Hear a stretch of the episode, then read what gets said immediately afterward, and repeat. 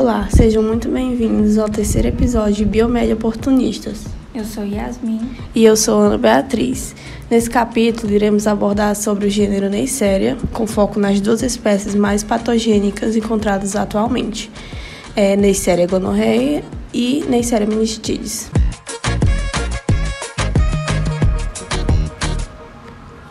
A Neisseria gonorreia é o principal agente etiológico causador da gonorreia que é considerado uma doença sexualmente transmissível. Em relação às suas características gerais, a Neisseria gonorreia, também conhecida como gonococo, são diplococos gram-negativos, imóveis, não possuem flagelo. São oxidados positiva e catalases positivas. Os gonococos não são encapsulados, são fermentadores de carboidratos, sendo que a Neisseria gonorreia fermenta exclusivamente glicose, que é o diferencial entre Neisseria gonorreia e Neisseria meningitidis. A Neisseria gonorreia foi identificada pela primeira vez por um pesquisador chamado Neisser em 1979 a partir de um exudato, uma secreção purulenta, retal e conjuntival.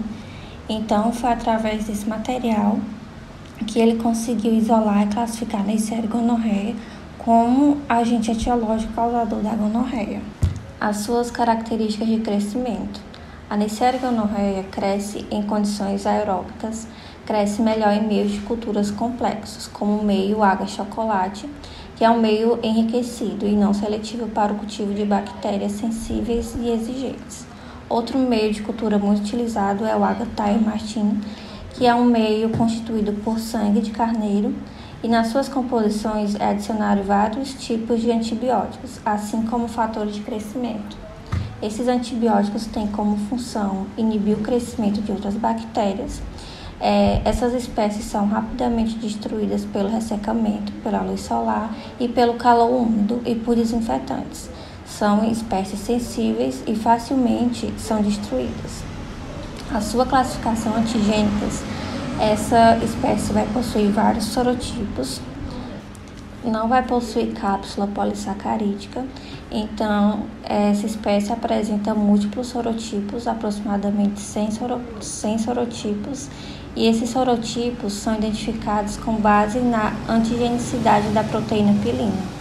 Essa proteína constitui as fímbrias, e também conhecida como pile. E vai lembrar que esse pile não é o pile sexual, é o pile que tem como função permitir a aderência da bactéria às células hospedeiras, que podem ser conhecidas também como fímbrias, que são estruturas de adesão. Os gonococos, além de apresentar essas fímbrias, vão apresentar três proteínas de membrana externa, que são classificadas como proteína 1, a proteína 2, proteína 3 e atua também como fator de virulência. A proteína 2 vai desempenhar um papel importante na adesão da bactéria às células hospedeiras e também essa proteína é muito importante por ela apresentar variação antigênica. Em relação aos fatores de virulência, as fímbrias vão mediar a aderência inicial às células humanas. As células das mucosas onde essas bactérias estão colonizando é, são células não ciliadas, como o epitélio da vagina, epitélio das tubas uterinas e mucosa oral. Além disso, essas fímbrias também interferem na morte dos fagócitos, os polimorfos nucleares. O principal polimorfo nuclear que tem ação efetiva contra as bactérias são os neutrófilos. Os neutrófilos eles acabam se tornando um reservatório de reprodução dos diplococos gram-negativos é, e também as fímbrias são importantes em relação à variação antigênicas que são constituídas pela proteína pilina. O segundo fator de virulência é a endotoxina lipoolisacarídeo, que é responsável pelo efeito tóxicos. Elas desencadeiam uma intensa resposta inflamatória por ativação do sistema complemento, é, como também pela indução de uma citocina inflamatória. Outro fator de virulência é a IgA protease, que ela cliva e inativa a imunoglobulina A, que é o principal anticorpo que está presente em nossas mucosas, assim favorecendo a colonização dessa bactéria. Outro fator de virulência é a beta-lactamase, que é uma enzima que hidrolisa o anel beta-lactâmico das penicilinas, conferindo uma resistência à penicilina. Já as proteínas de membrana externa Começando pela proteína 1, é um exemplo de porinas. Elas promovem a sobrevivência intracelular dos diplococos ao prevenir a fusão do fagolisossomo e irão conseguir se reproduzir dentro desses fagossomos e assim passando para o citoplasma do neutrófilo. A outra proteína 2, chamada de proteína OPA, que significa proteína de opacidade, essa proteína vai mediar a aderência firme às células hospedeiras. As células epiteliais não ciliadas, assim como ela auxilia na aderência da bactéria na membrana dos fagócitos para facilitar a fagocitose e assim a entrada desses diplococos para dentro do neutrófilo e ela está associada a doenças clínicas. Quando é feita uma cultura, essas colônias apresentam uma coloração opaca, que é classificado como OPA positiva. Geralmente, essas bactérias estão relacionadas a sorotipos que causam doenças localizadas como a endocervicite, uretrite, faringite e a prostatite. Quando essas colônias apresentam uma coloração transparente, elas são classificadas como OPA negativa. E isso vai estar relacionado a sorotipos que causam doenças disseminadas, como a doença inflamatória pélvica e artrite. A proteína 3 é, modificada por redução, ela protege outros antígenos de superfícies da bactéria da ligação de outros anticorpos, outros anticorpos bactericidas. Outros fatores de virulência são as proteínas de ligação à transferrina, proteína de ligação à lactoderrina e a proteína de ligação à hemoglobina. Todas essas vão mediar a aquisição de ferro para o metabolismo bacteriano. A epidemiologia. Os gonococos são é, causa doenças apenas em humanos e são usualmente transmitidos sexualmente, sendo que recém-nascidos podem ser infectados durante o nascimento. Uma vez que os gonococos são bastante sensíveis à desidratação e a condições de baixa temperatura, a transmissão sexual favorece a sobrevivência dos gonococos. Em relação a patogênios, Habitualmente, a gonorreia é sintomática em homens em torno de 90%. Já em relação às mulheres, geralmente elas são assintomáticas. Isso faz com que as mulheres sejam um reservatório de infecção, dificultando o diagnóstico por não apresentarem sintomas. Como foi falado anteriormente, as fímbrias constituem um dos mais importantes fatores de virulência, por controlarem a adesão à superfície das células mucosas. Os gonococos com fímbrias são usualmente virulentos, ao passo que as linhagens desprovidas de fímbrias são avirulentas. Em relação às manifestações clínicas, os gonococos causam infecções localizadas. Acontecem na mucosa da região em que esses gonococos estão colonizando assim como também ocorrem as infecções disseminadas. E essas infecções disseminadas ocorrem a colonização em vários órgãos por meio da corrente sanguínea, causando uma bacteremia gonocócica. Em relação às infecções localizadas em homens, a gonorreia ela caracteriza-se principalmente por uretrite, acompanhada de disúria e descarga purulenta e a partir dessa uretrite, o homem pode apresentar algumas complicações como a epidemite, um processo inflamatório do epidídimo e pode ocasionar infertilidade. Os sintomas são bem caracterizados do que nas mulheres. Já em mulheres, a infecção localiza-se principalmente na endocérvice, provocando uma secreção vaginal purulenta e também pode ocorrer um sangramento intermenstrual cervicite. A partir disso, a mulher desenvolve complicações como, por exemplo, infecções ascendentes nas tubas uterinas, causando a salpingite ou até mesmo é, uma DIP, que é uma doença inflamatória pélvica, podendo resultar em esterilidade ou até mesmo a gravidez ectópica. É, pode ser dificultada por uma co-infecção por clamídia ou tricomonas vaginalis. Outras manifestações clínicas são na região anorretal, tanto em homens e mulheres. Também pode ocasionar a gonorreia de garganta e olhos. Frequentemente, as infecções anorretais são assintomáticas, mas pode ocorrer uma secreção sanguinolenta ou purulenta, chamada de proctite, é, que vai ser a inflamação anal. Na garganta vai ocorrer a faringite, Contudo, muitos pacientes vão ser assintomáticos.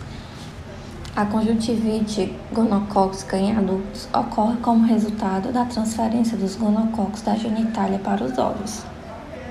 Em relação às infecções gonocócicas disseminadas, elas ocorrem em casos raros, em cerca de 0,5 a 3%, caracterizando uma infecção generalizada, causando uma bacteremia gonocócica. Os sintomas são febre, poliastralgia, dores nas articulações, presença de lesões cutâneas, podendo haver complicações como endocardite, meningite e osteomielite. Também causa artrite séptica, principalmente em adultos sexualmente ativos. Também pode ocorrer a gonorreia na gravidez. A maioria não se associa a um risco para a mãe, porque suas manifestações clínicas não se alteram em decorrência da gestação. Durante a gravidez ou parto, pode surgir complicações para o feto, podendo ser grave, é, vai ter o risco aumentado de aborto espontâneo e durante o parto, o feto pode ser infectado durante a passagem pelo canal vaginal. Os sintomas vai ser a conjuntivite neonatal, a oftalmia neonatárum, podendo evoluir para o quadro de cegueira e além de desenvolver uma infecção generalizada falando um pouco sobre o diagnóstico. Em pacientes do sexo masculino, quando ocorre a coleta do material, é feito um esfregaço em uma lâmina e posteriormente é realizada a coloração de grã e é feito a microscopia. Na microscopia é observada a presença de polimorfos nucleares como neutrófilos repletos de diplococos gram-negativos intracelular. No caso do sexo masculino, a OMS recomenda a realização do exame bacterioscópico, mas pode ser realizado o cultivo da secreção uretral, sendo recomendado após o exame bacterioscópico ter dado negativo, é, persistindo a suspeita clínica. Podendo ser feito também para amostras da orofaringe e do canal anal quando houver indicação. Para pacientes do sexo feminino, o exame bacterioscópico isoladamente pode ser difícil a interpretação. A bacterioscopia, no caso de mulheres, pode dar um falso positivo devido à presença de diplococos gram-negativos na microbiota normal, como também pode apresentar um resultado falso negativo em virtude da visualização de pequenos números de gonococos no material colhido da mucosa endocervical. A recomendação para o diagnóstico é a, é a realização de cultura da secreção endocervical. As culturas também devem ser utilizadas para o diagnóstico de faringite ou infecções anorretais suspeitas e na oftalmia gonocócica em recém-nascidos ou em adultos. Na cultura de sangue para infecções disseminadas, a cultura tem que ser realizada no segmento do tratamento para ter a certeza que a bactéria foi eliminada da mucosa. É, o procedimento: primeiramente, é feita a coleta no sítio da mucosa, onde está ocorrendo a infecção, como a uretra ou cerce, e são cultivados primeiramente em água Thai Martin, e que consiste em água chocolate contendo antibióticos. Após o crescimento dessas colônias no água, é realizado um esfregaço e feita a coloração de grão, e é feita observações de características morfotintoriais através da microscopia. E é certificado que são corpos gram-negativos e se apresentam é, em formas agrupadas. O próximo procedimento é realizar os testes de catalase e teste de oxidase. No teste de catalase é para avaliar se a bactéria é produtora ou não da enzima catalase. É adicionado duas a três gotas de água oxigenada e é observado se tem formação de bolhas ou não. Se houver a formação de bolhas, aquela bactéria é catalase positiva. Para o teste de oxidase, é para avaliar a capacidade da bactéria de produzir enzimas oxidativas como o citocromo C é utilizado fitas contendo reagentes como é, tetrametil-P fenilenodiamina ou dimetil-P fenilenodiamina e é observado a presença de manchas roxas na superfície da fita, sendo essa bactéria oxidase positiva.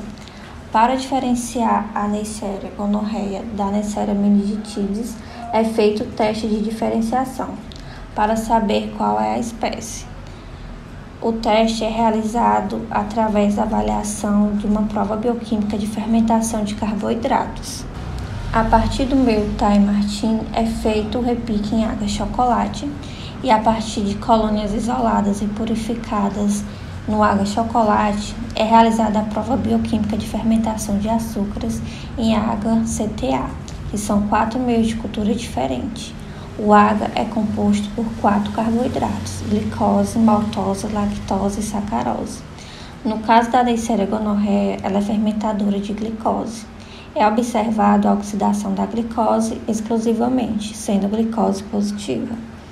É, outros diagnósticos são diagnóstico imunológico, baseados na reação da proteína 1 do gonocorpo, e também testes rápidos, como a ELISA, sondas genéticas, PCR e a imunofluorescência com anticorpos monoclonais.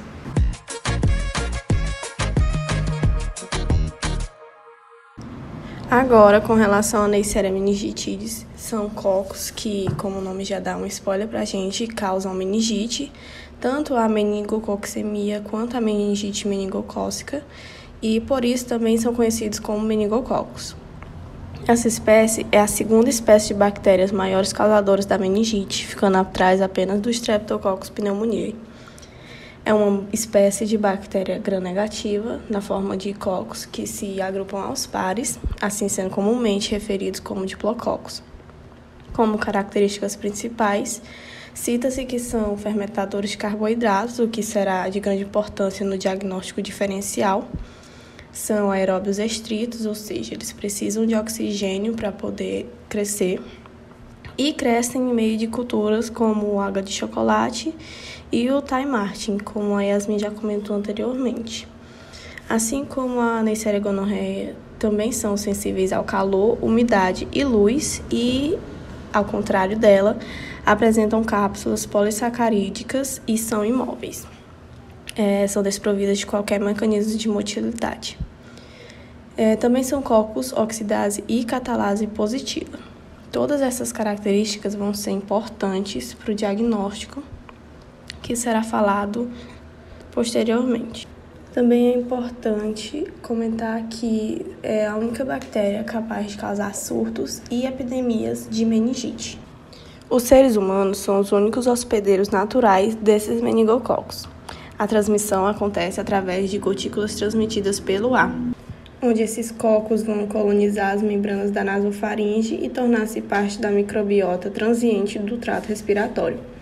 O que se torna um problema porque os portadores são geralmente assintomáticos, fazendo com que o número de infectados fique cada vez maior. Dentre esses indivíduos assintomáticos, 5% se tornam portadores crônicos, infectando mais pessoas ainda. Os indivíduos entre 2 e 18 anos de idade são mais facilmente acometidos e apresentam maiores complicações. Esses meningococos, eles costumam infectar recrutas militares em abrigos e universitários residindo em alojamentos, é, justamente por ter essa maior quantidade de pessoas em um ambiente o que acaba fazendo com que eles tenham essa predisposição para se tornarem portadores crônicos. Foram classificados 13 tipos diferentes de sorotipos da Neisseria meningitidis com base nos polissacarídeos presentes na cápsula dessa bactéria.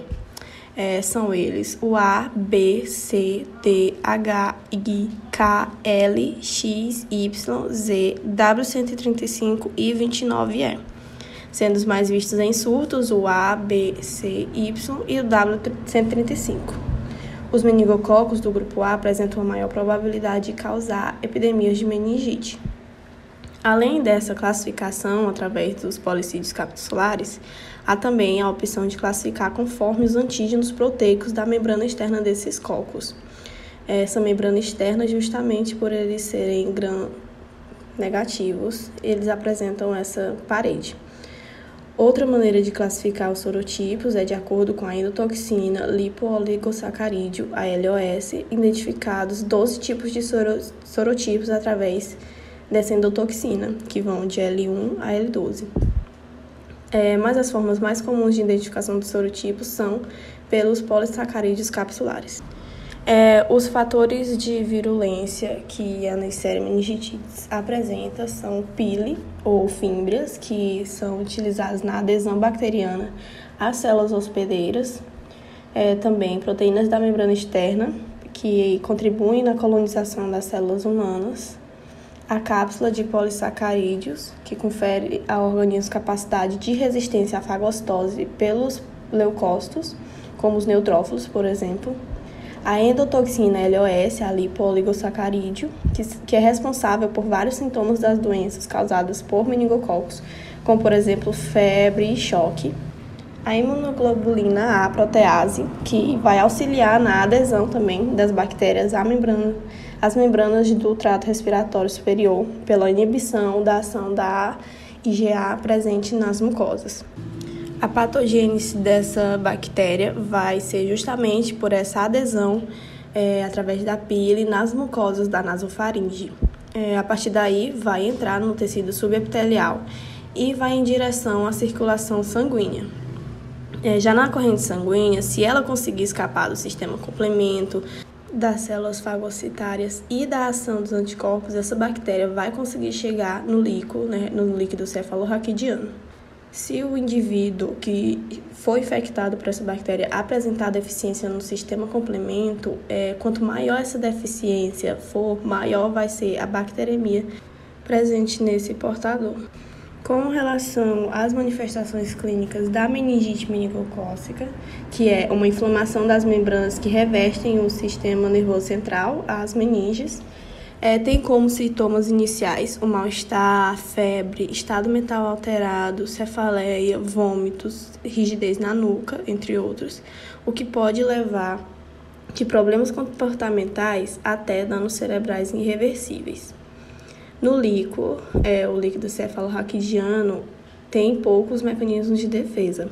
E quando as bactérias, quando essas bactérias chegam lá, acabam ocasionando inflamação das meninges, é, aí os antígenos que vão estimular a produção de interleucina 1 e fatores de necrose tumoral acabam é, piorando essa infecção nesse local. Os meningococos se aderem a células epiteliais cerebrais e atraem esses leucócitos, se ligando a eles e acarretando uma ruptura na barreira hematolicórica, fazendo com que haja uma passagem de proteínas e leucócitos do sangue para o LCR, é o que vai causar mudanças macroscópicas no líquido, como a mudança de coloração. Isso é possível ver é, através de uma pulsão na, da medula e dá para distinguir do líquido cefalorraquidiano normal, já que vai ter essa turvidez. Na meningite meningocócica, há uma possibilidade de haver edema cerebral e hipertensão intracraniana. Já na meningococcemia, é, que é uma bacteremia meningocócica, infecção que vai ser disseminada por todo o corpo através do sangue, tem como características hemorragias principalmente em pele e nas mucosas. Sua forma mais grave é conhecida como síndrome de Waterhouse-Friedrichsen, um distúrbio onde é presente febre alta, choque, coagulação intravascular disseminada, trombocitopenia, entre outras e vai ter uma taxa de letalidade de 15 a 30%, muito maior do que a meningite meningocócica. Também vai ter um elevado índice de sequelas, como a surdez, o retardo mental e possíveis amputações. O elevado número de bactérias presentes no sangue por causa dessa meningococcemia faz com que haja uma liberação ampla da, da endotoxina lipooligosacarídeo, a LOS, principal fator de virulência da meningococcemia onde seu alvo é a microvasculatura. Essa endotoxina causa danos às células do endotélio, aumentando a permeabilidade vascular, acarretando uma necrose do endotélio da vasculatura, que deixa o colágeno tecidual exposto, induzindo uma coagulação intravascular disseminada. O LOS também promove a produção de citocinas pró-inflamatoriais, principalmente do TNF-alfa. No que diz respeito ao diagnóstico, os principais métodos são o esfregaço, é, com a coloração de grã e a cultura de amostras de sangue do fluido espinhal. É, o diagnóstico presuntivo pode ser feito quando há presença de cocos gram-negativos intra e extracelulares, além de um elevado número de polimorfos nucleares no, no esfregaço do líquido cefalorraquidiano.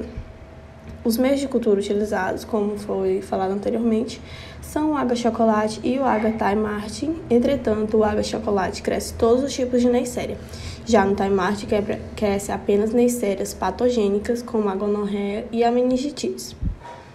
Testes de PCR, é, cadeia de reação polimerase, do líquor, sangue e outros locais, normalmente estéreis para Neisseria meningitidis, são mais sensíveis e específicos do que a cultura e podem ser úteis quando a administração prévia de antibióticos interfere no isolamento desses microrganismos.